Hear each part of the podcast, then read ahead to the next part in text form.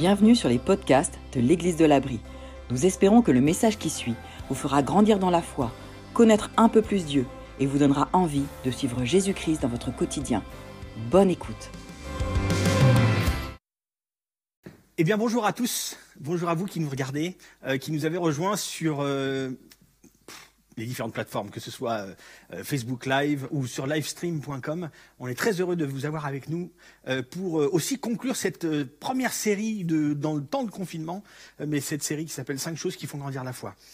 avant d'aller plus loin, j'aimerais pouvoir remercier encore une fois tous les différents personnels qui agissent aujourd'hui sur le terrain, que ce soit euh, les forces de l'ordre, que ce soit le personnel soignant, euh, que ce soit les livreurs, les gens qui font de la manutention, etc.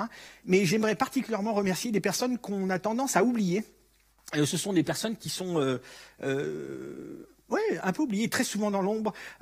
souvent, l'espèce de sagesse populaire a tendance à les dénigrer et voir en eux que des gens qui cherchent de l'argent au moment de la peine. Et j'aimerais remercier particulièrement aujourd'hui les pompes funèbres. Euh, c'est particulier de faire ça, hein, de remercier Pompe Funèbre, mais en fait, il euh, faut savoir que euh, on ne sait pas que souvent beaucoup de gens qui s'engagent dans ce type de travail le font parce qu'ils souhaitent accompagner les personnes qui, accompagnent des morts. Et donc, du coup, les pompes funèbres ont ce travail très particulier d'être présents. Et il se trouve qu'aujourd'hui, toute la partie accompagnement ne peut quasiment pas se faire à cause du grand nombre de décès qu'il peut y avoir aujourd'hui, dans des conditions parfois qui sont extrêmement compliqué, limite, parce qu'on a du mal à savoir et à gérer un petit peu tout ça et tous ces corps. Alors, particulièrement vous qui travaillez dans, ce, dans ces milieux-là, euh, ben, on aimerait vous remercier pour ce que vous faites comme travail. Euh, donc ça, c'était pour la partie euh, remerciement dans le cas du confinement. maintenant, j'aimerais plonger directement dans notre série des cinq choses qui font grandir la foi. Et comme on a pu le, euh, déjà le, voir ensemble, euh, ce sont cinq choses que l'on voit dans les différentes discussions de personnes qui ont pu avoir un jour la foi, croire un jour, ou des personnes qui ont été interloquées, questionnées euh, par rapport à la foi de quelqu'un d'autre, ou on, vous a éveillé la curiosité dans, tout ce qui est discussion autour de Dieu, et on constate que ces cinq choses reviennent régulièrement dans, dans, l'histoire, de ces personnes. Et euh, donc, on ne trouve pas cette liste, euh, que ce soit dans un des, livres de l'Ancien ou du Nouveau Testament, euh, mais ce sont des mots qu'on, depuis quelques années, on a voulu mettre, nous, dans une liste, parce que ça revient tout le temps. Et ces cinq choses-là qui font grandir la foi. Et par la foi, il y a une chose qui doit être très claire, et je l'ai dit encore euh, la semaine dernière de manière très claire, c'est que la foi n'est pas une force, n'est pas une espèce de capacité que moi je développe. Et je vous ai laissé cette phrase-là. La foi n'est pas une capacité, mais la confiance absolue en celui qui a tout pouvoir. La foi n'est pas une capacité, mais la confiance absolue en celui qui a tout pouvoir. Donc, quand on dit qu'elle grandit, on n'est pas en train de dire que votre force particulière qui s'appelle la foi est en train de grandir. Absolument pas. Mais c'est bien cette confiance absolue en Dieu qui, lui, va faire ce qu'il sait faire. Euh, alors, nous avons vu cinq choses. La première des choses que nous avons vues, c'est les enseignements pratiques. Euh, les enseignements pratiques, comme dit, euh, les enseignements pratiques, le, mot pratique veut dire juste de transformer le dire en une certaine réalité. Euh, comme dans l'amour, par exemple. Dire je t'aime, c'est facile. Euh, oui, c'est assez facile. Euh, mais par contre, transformer cet amour-là en une action, c'est tout autre chose. Donc on a parlé des enseignements pratiques. Là, je vais juste résumer rapidement les différents points. Je vous encourage à vous connecter pour pouvoir voir l'approfondissement des choses. La deuxième chose que nous avons vue qui fait grandir la foi, ce sont les relations providentielles. Et les relations providentielles, ce n'est évidemment pas euh, les relations qu'on va aller euh, euh, choper dans la rue, pas en ce moment parce que là on est confiné, mais qu'on va aller trouver dans la rue pour établir de nouvelles relations. C'est, je vous ai proposé de réfléchir à, différentes personnes dans votre vie qui ont pu en fait agir, avoir un impact sur votre vie, qui fait que vous vous dites, ces personnes ont eu un tel impact, c'est comme si Dieu l'avait mis dans ma vie euh, et, ça devient une relation providentielle qui, m'a aidé, qui a fait grandir ma foi. Ça, ce sont les relations providentielles. Puis, la troisième chose, ce sont la discipline, c'est la discipline personnelle. La discipline personnelle, ce sont ces choses que, je vais mettre en place dans ma vie, euh, mais à titre privé, individuel, dans le secret de, ma vie, de ma chambre, de mon cœur, euh, je, décide de mettre en place euh, des, disciplines, des choses qui vont me faire grandir. En fait, je réalise au bout d'un moment que ça va me faire grandir. Et ce sont des choses que moi seul je mets en place et qu'on ne met pas en place pour moi. C'est ce qu'on appelle l'autonomie. Euh, même n'en déplaise à, certains, euh, il s'agit vraiment de quelque chose que moi je mets en place pour moi. Il ne suffit pas d'attendre qu'on nous nourrisse, d'attendre qu'on nous fasse grandir. Et c'est souvent le discours de Dieu ou de Jésus-Christ, c'est que nous avons besoin de chercher cette autonomie pour pouvoir grandir, nous-mêmes, par nous-mêmes, en tant qu'individus. C'est bien beau de dire je t'aime à quelqu'un, encore une fois. Euh, c'est bien beau d'attendre qu'il nous respecte, d'attendre qu'il nous, qu'il nous parle bien, d'attendre qu'il nous serve, et moi, je fais quoi? Si moi, je ne fais rien, je peux penser qu'il ne s'agit plus là d'amour. La discipline personnelle, quelque chose de privé que je vais mettre en place pour réaliser un jour que ceci va me faire grandir dans ma foi. La quatrième chose que nous avons vue la semaine dernière, c'est notre engagement. Ça, pourrait se rapprocher de la discipline personnelle, mais pas vraiment. En fait, il s'agit surtout de dire, de parler de qu'est-ce qui, qu'est-ce qui m'empêche en fait de servir avec le peu que j'ai de m'engager avec le peu que je connais.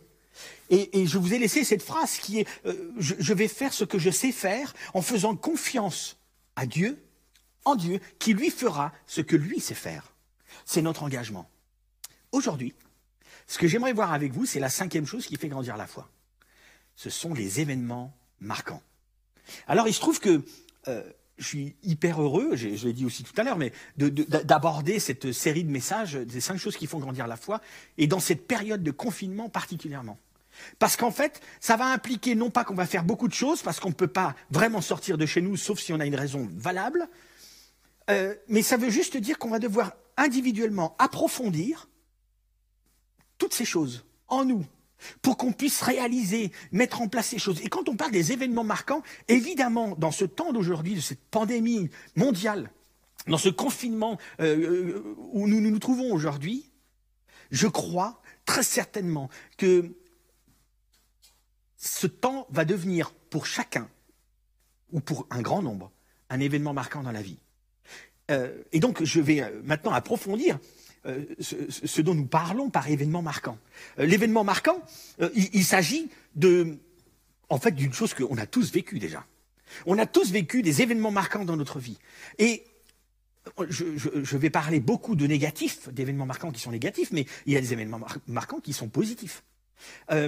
l'événement marquant, c'est on, va réaliser dans la lecture même de l'histoire qu'on va avoir, et on réalise dans différents, dans différents endroits, dans les lectures des différents livres de la Bible, ou dans la vie de chacun, ou de plusieurs personnes, que l'événement marquant a été tellement fort dans l'histoire de la personne pour le pousser en avant, à avoir cette foi qui grandit à cause de cet événement marquant, ou grâce à cet événement marquant. Alors on en vit tous. Et c'est comme aussi, c'est comme si ces événements marquants, je trouve, c'est comme s'ils vont nous aider à personnaliser ce que l'on croit. Le faire beaucoup plus nôtre. Là, il ne s'agit plus d'un enseignement d'une catéchèse quelconque, ou d'une école du dimanche, je ne sais, pas quoi, ou une étude biblique. Là, c'est tellement personnel, parce que l'événement marquant va m'impacter au plus profond. Événement marquant, comme je l'ai dit, il peut y en avoir des positifs. Mais bien sûr qu'il peut y en avoir des positifs. On peut même tirer de ce temps de confinement beaucoup de choses positives, et j'en suis convaincu. Ça peut être un événement marquant positif. Et il y en a plein d'autres. Ça peut être euh, l'arrivée d'un enfant dans notre vie. Ça peut être euh, une, relation qui commence, un nouveau boulot, un nouveau cadre de vie, un déménagement dans une vie qui me convient plus que ce que j'avais avant. Un événement marquant qui va, oui, qui, est hyper positif. Et qui va être aussi, parfois, quelque chose qui va me faire grandir dans la foi. Mais il s'agit aussi, dans les événements marquants, de tout ce qui est négatif. Et il y en a beaucoup. Et souvent, les événements marquants que l'on met en avant comme ayant servi à faire grandir notre foi, ce sont généralement des événements qui sont négatifs. La mort de quelqu'un. On est dans un temps là où on a des personnes autour de nous qui meurent. Cet événement-là, peut-être que pour certains, sera un événement qui va nous faire grandir dans notre foi. Ou, euh, euh, l'événement, euh, l'événement marquant du décès de quelqu'un dans le passé. Un coup de téléphone qu'on n'attendait pas, où on nous annonce quelque chose qu'on n'attendait absolument pas. Vous voyez un petit peu tous ces événements-là, ces événements qu'on n'a pas envie, on n'a pas envie de vivre, mais qui souvent servent on constate que dans l'histoire de la croissance de notre foi, ces événements marquants ont souvent été une étape forte. Alors, euh, il y a un, auteur, euh, euh, qui euh, assez connu, qui, qui s'appelle C.S. Lewis, qui a écrit Narnia, tous ces trucs-là et plein d'autres choses. Et c'était quelqu'un, un auteur qui se disait chrétien, dans le vrai sens du terme. pas celui qui fait partie d'une institution religieuse, mais quelqu'un qui, croyait que Jésus-Christ était mort pour son péché, qu'il était ressuscité d'entre les morts, et il souhaitait le suivre. Ce C.S. Lewis a écrit ceci. Et, je trouve que c'est euh, très bon en rapport par rapport aux événements marquants. Voici ce qu'il a écrit. Dieu chuchote dans les bons moments. Il parle dans notre conscience et crie dans notre douleur. C'est son mégaphone pour réveiller un monde mort. Waouh Dans tous ces temps où la vie peut être compliquée, c'est comme si Dieu peut être là. Et en fait, c'est la proposition qu'on va voir tout à l'heure, c'est que Dieu est très certainement là. En tout cas, si vous souhaitez, vous pouvez révéler sa présence. Vous pouvez véritablement la voir. C.S. Lewis. Euh, il y a aussi euh, une autre personne qui en parle de ces événements marquants qui impactent notre foi. Euh, et il s'agit là de, Jacques, celui qui était le frère de Jésus. Il a écrit aussi à propos de ça. Il a écrit à propos de ces événements marquants, de ces événements difficiles qui vont contribuer à la croissance de notre foi, à la, croissance de notre confiance absolue en Dieu. Et voici ce qu'il va dire. Mes frères et sœurs, quand vous passez par toutes sortes d'épreuves, considérez-vous comme heureux. Car vous le savez, la mise à l'épreuve de votre foi produit l'endurance. Mais il faut que votre endurance aille jusqu'au bout de ce qu'elle peut faire pour que vous parveniez à l'état d'adulte. Il ne s'agit pas ici de se réjouir et d'être heureux de vivre l'épreuve, ou de l'épreuve en elle-même, mais d'être heureux de, de, la manière dont on va passer au travers de cette épreuve. Parce que on peut, là, au milieu de cette épreuve, grandir en termes d'endurance de notre foi, de notre confiance. On va être éprouvé là-dedans et, ça peut devenir un événement marquant, majeur dans la croissance de notre foi. Et c'est ce qu'il nous dit là. Jacques.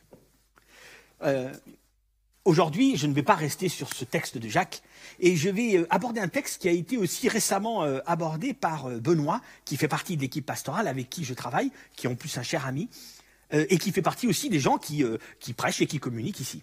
Et il s'agit de, de, ce texte de la résurrection de Lazare. Il se trouve que c'était le texte aussi que je voulais aborder pour la question d'aujourd'hui. Et d'ailleurs, petite parenthèse, je trouve ça assez génial de réaliser qu'un même texte avec un angle légèrement différent, on, peut y voir tellement d'enseignements. Je vous encourage du coup à, lire par vous-même et à étudier par vous-même tous ces textes qui composent, tous ces livres qui composent la Bible. Et donc on va aborder ce texte à nouveau la résurrection de Lazare. Et c'est vrai, comme le dit le titre, on spoil tout de suite au moment où on présente, présente cette histoire, parce qu'on dit déjà la résurrection de Lazare. Donc globalement, quand je vais dire le début du texte, vous savez déjà ce qui se passe à la fin. Et c'est ce que Benoît vous avait dit aussi.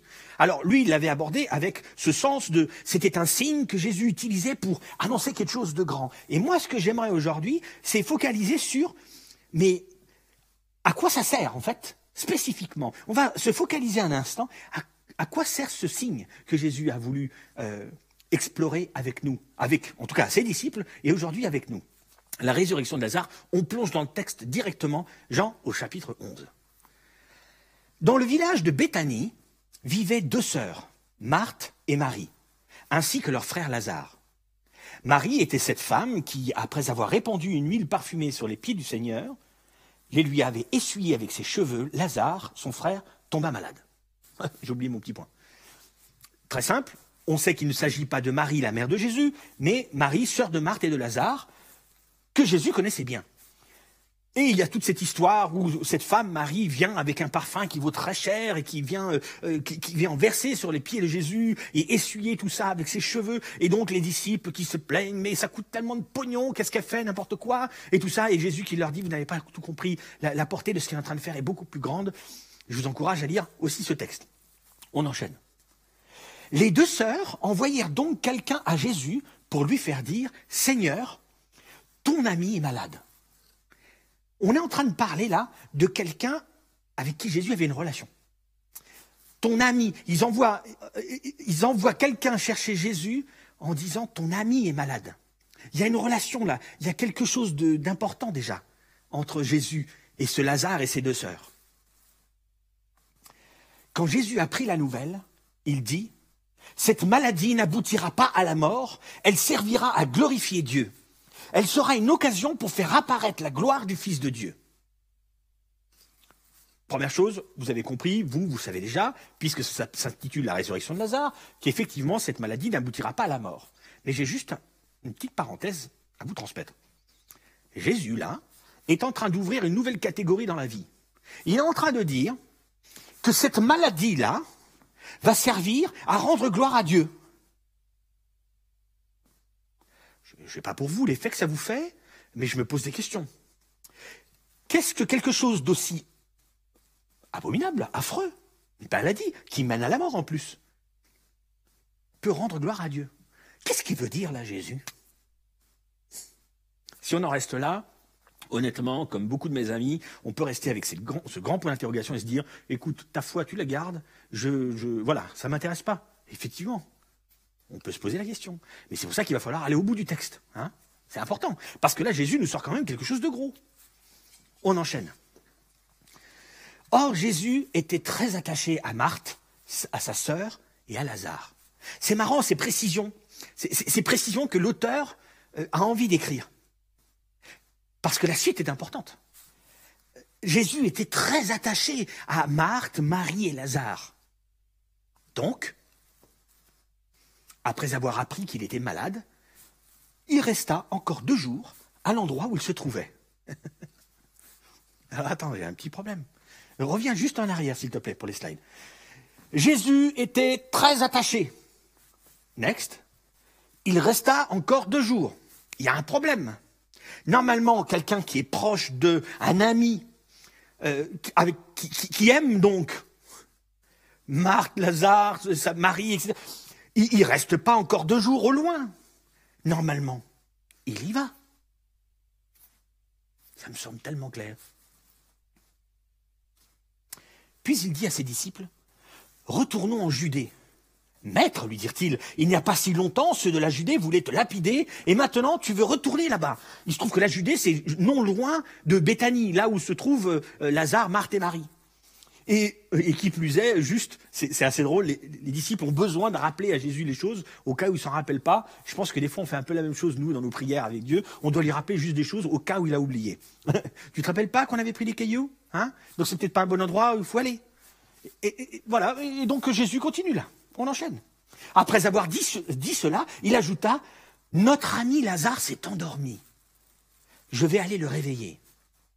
Sur quoi les disciples lui dirent, Seigneur, s'il dort, il est en voie de guérison.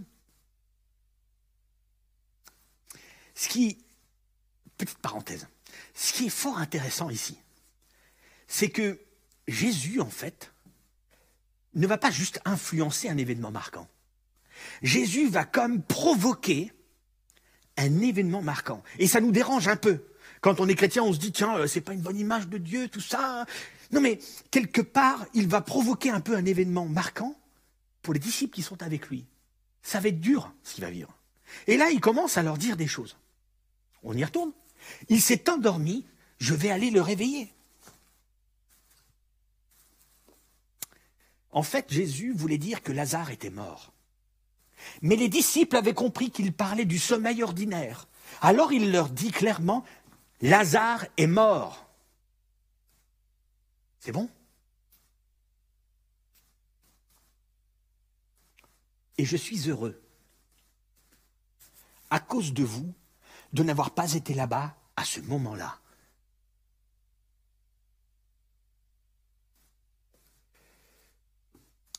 Euh, pourquoi? Pourquoi? Pourquoi tu es heureux de, ne pas, avoir été là-bas? C'est quoi la, la raison? J'imagine, je ne sais pas vous, c'est pour ça que je fais ça comme ça, les disciples devaient se poser cette question quand même. Je ne comprends pas, Jésus. Ton ami, on attend deux jours, on va encore en Judée, juste avant d'aller à Béthanie, et là, tu nous annonces qu'il est mort et tu es heureux à cause de nous de n'avoir pas été là-bas à ce moment-là. C'est compliqué quand même, non? Qu'est-ce que tu veux nous apprendre là? Qu'est-ce que tu veux nous apprendre? Et là, car cela contribuera à votre foi. Je, suis heureux à cause de vous de, de n'avoir pas été là-bas à ce moment-là, car cela contribuera à votre foi. Cela va impacter votre confiance que vous allez avoir en Dieu. Cela va certainement contribuer, donc avoir un peu, un peu mieux, un peu plus, va, faire, grandir votre foi. C'est important que, que je ne sois pas là-bas à ce moment, que je n'étais pas là-bas à ce moment-là. Parce qu'en fait, cela va permettre que votre foi va grandir, votre confiance va grandir. Je pense que là, les disciples sont dans un moment de, de trouble, là, de flou. Mais Jésus est en train de provoquer, en fait, cet événement marquant pour transmettre quelque chose de grand. Et il continue. Mais maintenant, allons auprès de lui. Ah forcément, quand on, est en train de lire ce texte, on se dit, mais il y, a un problème. Tu euh, tu trouves pas que on aurait pu y aller plus tôt euh, On y va un peu tard. Mais bon, vu que le maître nous le demande, on va y aller. Donc il va y avoir des discussions étranges où Thomas aussi va dire quelque chose là juste après. Ils se posent des questions, ils ne savent pas vraiment ce qu'il faut penser, ce qu'il faut croire. Euh, ils, sont partagés quand même. Et, et, on enchaîne. Marthe dit à Jésus, parce que Jésus arrive à ce moment-là, est en train d'arriver, Seigneur, si tu avais été ici, mon frère ne serait pas mort. je le sais. Mais je sais que maintenant encore, tout ce que tu demanderas à Dieu, il te l'accordera. La, sœur du défunt, la sœur du défunt est en train de dire à Jésus, si tu avais été présent, il ne serait pas mort. Mais je sais toujours, j'ai cette confiance, je crois tellement en toi. Je sais que ce que tu demanderas à Dieu, il te l'accordera. Je pense, vous savez, que Jésus à ce moment-là, devait être quand même euh, remué. Je pense qu'il était déjà ému là. Il devait se dire, mais waouh, cette confiance, cette foi que Marthe peut avoir, c'est étonnant. Euh, son frère vient de mourir, mon ami vient de mourir, et elle tient encore ce discours-là. Cette confiance, malgré le contexte, malgré l'événement qu'ils étaient en train de vivre. Ton frère ressuscitera lui dit Jésus. Je sais bien, répondit Marthe, qu'il reviendra à la vie au dernier jour lors de la résurrection. Vous savez, cette espérance que plusieurs peuvent euh, vivre vraiment et, avoir au moment de funérailles, au moment de décès, où ils se disent on va se retrouver. Je le sais, dit Marthe. Et, elle tient, elle a une foi qui est waouh, inébranlable. Elle n'a pas tout compris là, pas encore. Moi, je suis la résurrection et la vie, lui dit Jésus. Celui qui place toute sa confiance en moi vivra même s'il meurt. Je ne vais pas m'attarder là-dessus, parce que ça, ça a déjà été exploré par Benoît. Mais je suis la résurrection et la vie. Là, il est en train de dire, ah, écoutez-moi bien, ce n'est pas n'importe qui qui dit un truc pareil. Parce que là, aussi, autre chose, il va falloir confirmer ce qu'il est en train de dire là. Je suis la résurrection à la vie. Celui qui place toute sa confiance en moi, toute sa foi en moi, vivra même s'il meurt. Il va falloir qu'il transforme ça. Il va falloir passer à l'action. L'enseignement va devoir devenir pratique.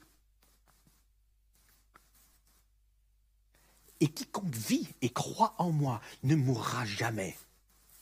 Crois-tu cela, Marthe? Crois-tu cela? Est-ce que tu as confiance? Et j'ai envie de vous poser la question.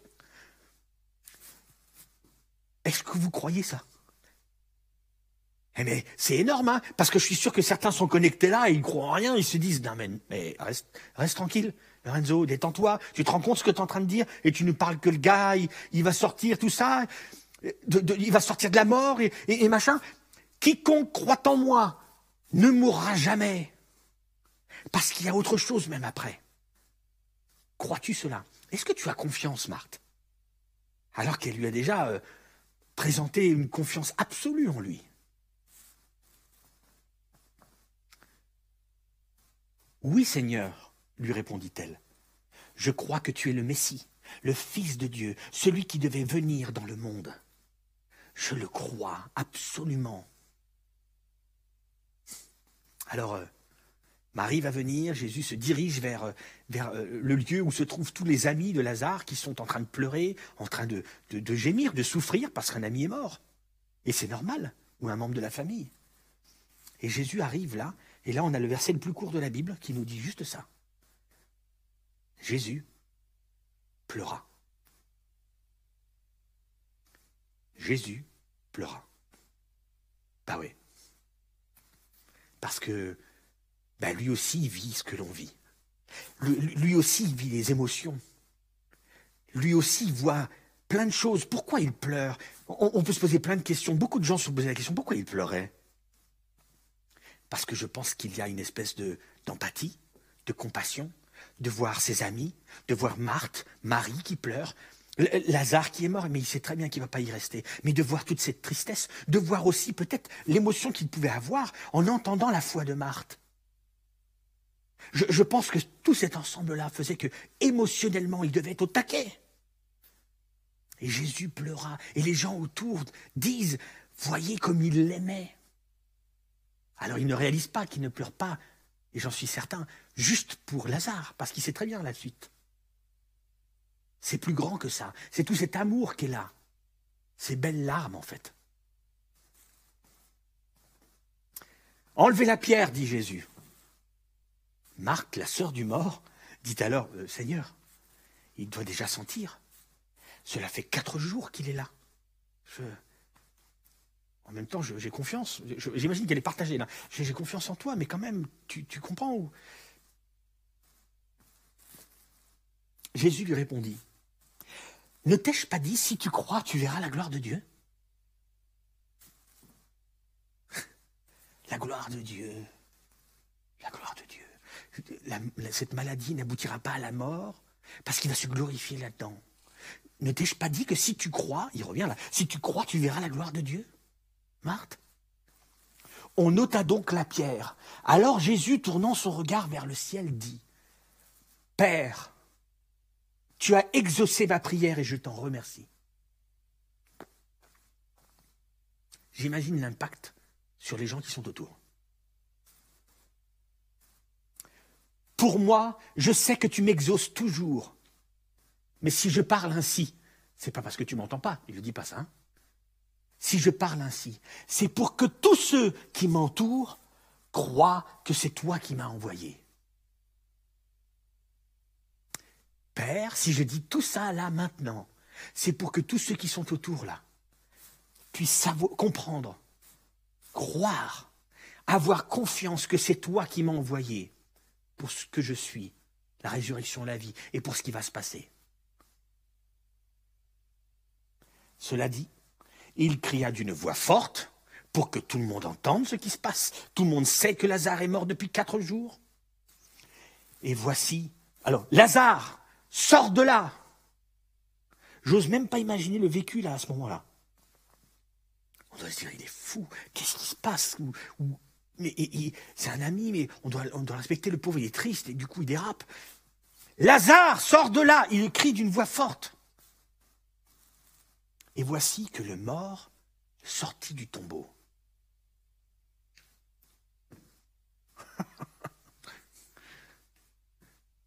en fait, quand je, lis une telle histoire ou quand j'étudie une telle histoire, euh, et là, je, vous en parle aussi, je, pense à, certains de mes amis qui me disent euh, ah, il y a des trucs, Lorenzo, la foi, moi je ne peux pas vraiment l'avoir parce que tu te rends compte, ce qu'il faut croire, euh, c'est ces trucs-là, ces miracles, ces machins. Et vous savez, je comprends. Hein. Euh, certains là qui sont connectés euh, ils se disent je ne peux pas croire à ça et je comprends vous savez et, vous savez que si vous ne croyez pas en, ces choses-là effectivement vous allez avoir du mal à croire en ce Dieu que Jésus a incarné lorsque vous allez lire les différents livres qui composent la Bible c'est compliqué effectivement vous aurez du mal je crois en un grand Dieu et un grand Dieu est capable de choses hallucinantes. Un petit Dieu, effectivement, il va être limité. Mais lui ne m'intéresse pas. À la rigueur, ne, ne devenez pas croyant. C'est mieux que de croire dans un petit Dieu qui est un peu incapable. Mais là, lorsque Jésus dit Sors Et là, on voit le corps qui sort. Alors certains pourraient penser à des films, à des séries, des machins. On n'est pas là-dedans.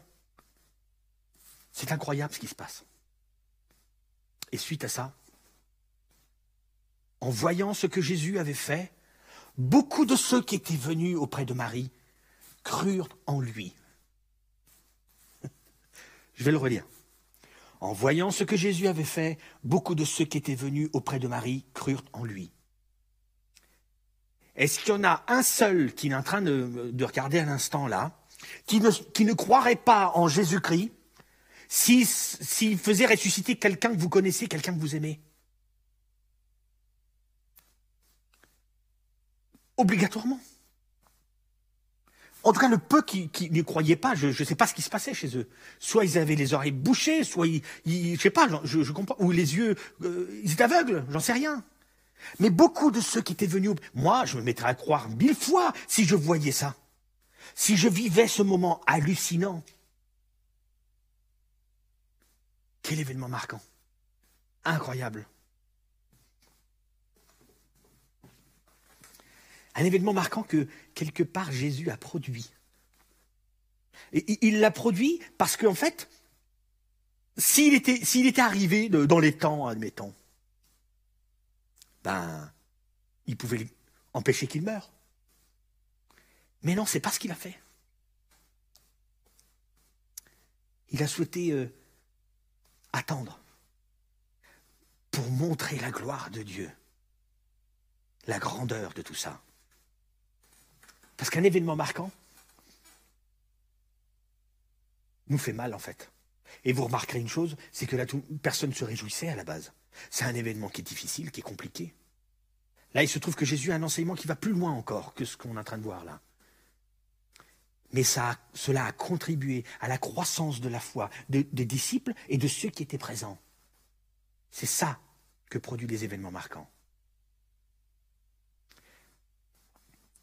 Pour aller plus loin, j'aimerais juste vous lire un, vous lire email que j'avais reçu, et je l'avais lu il y a quelques années déjà, euh,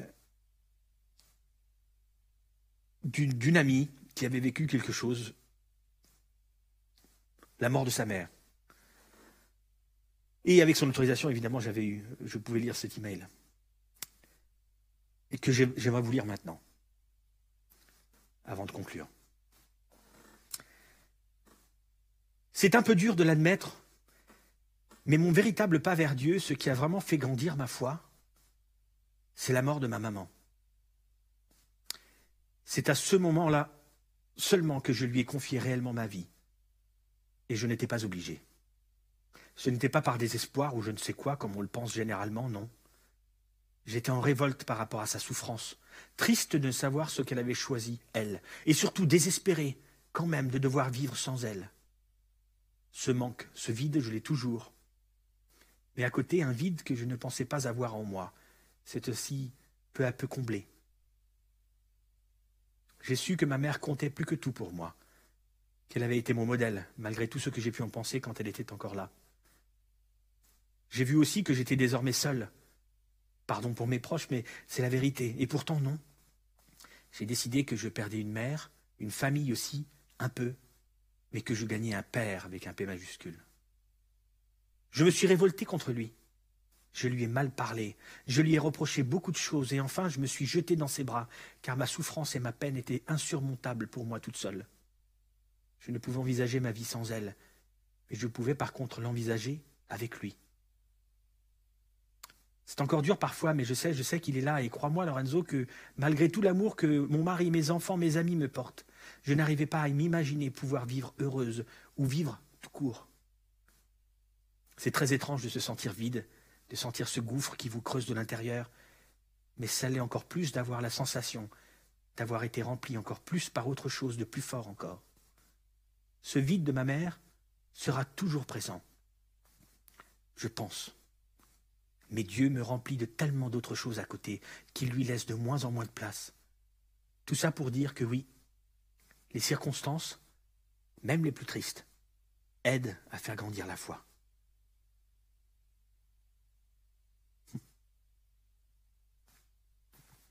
Waouh Vous savez, quand vous commencez à, à penser que Dieu est en train de vous faire des choses, vous avez toutes les possibilités de, de perdre la foi.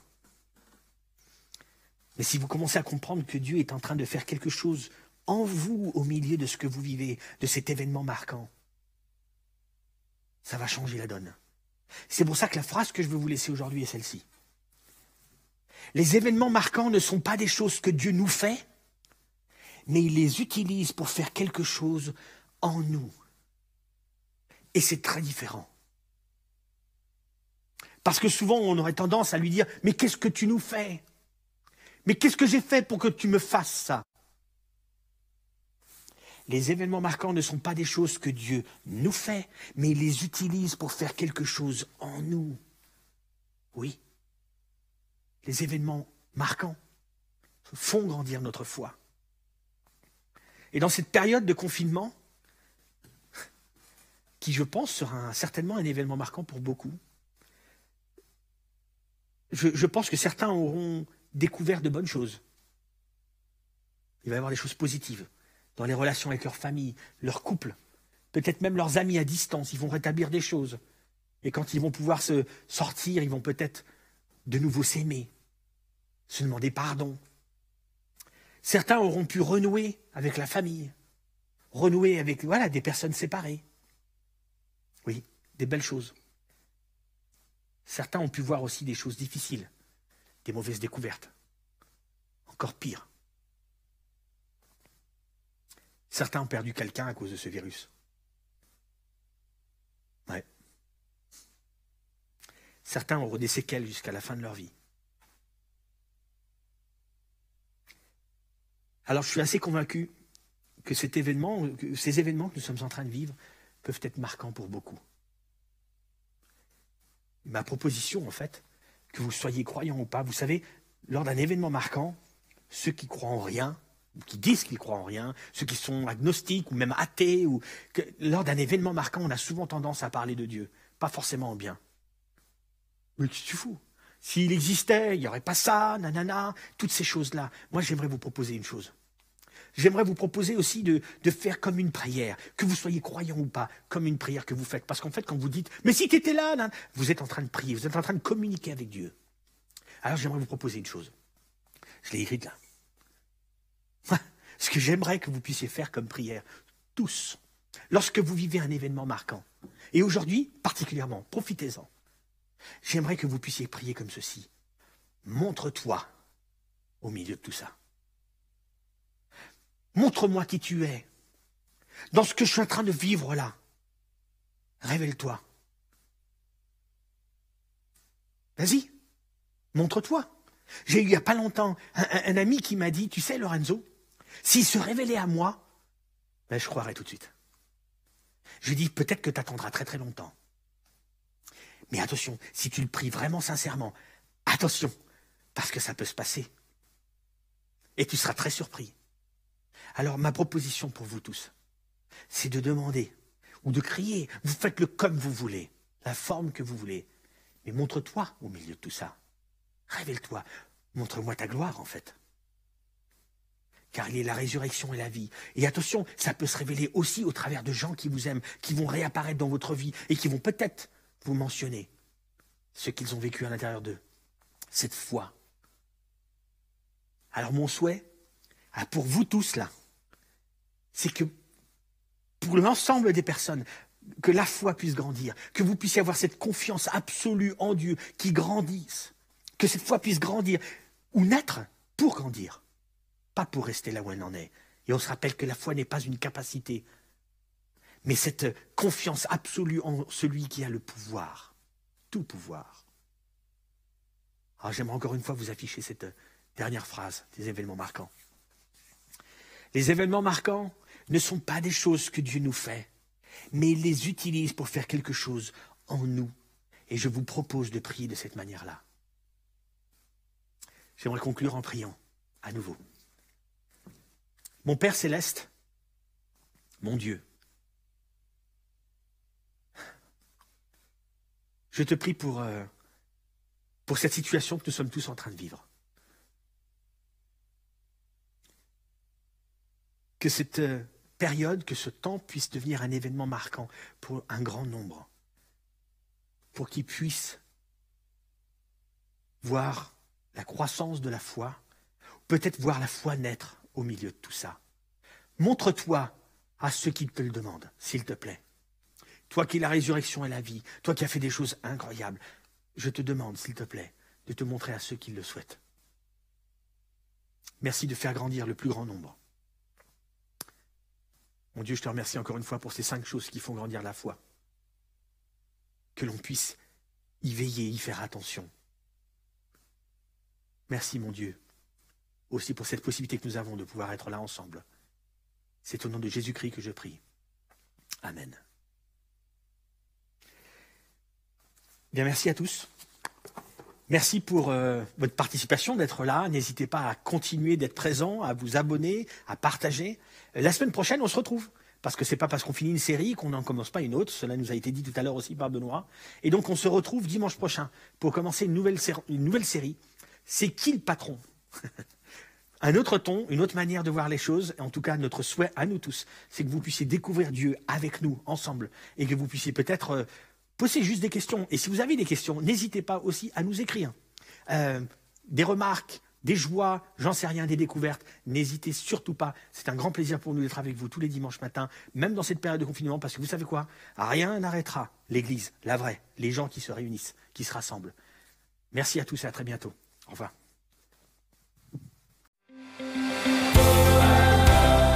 Nous espérons que ce message vous a fait réfléchir Retrouvez d'autres messages sur la chaîne YouTube de l'Église de l'Abri. À très bientôt!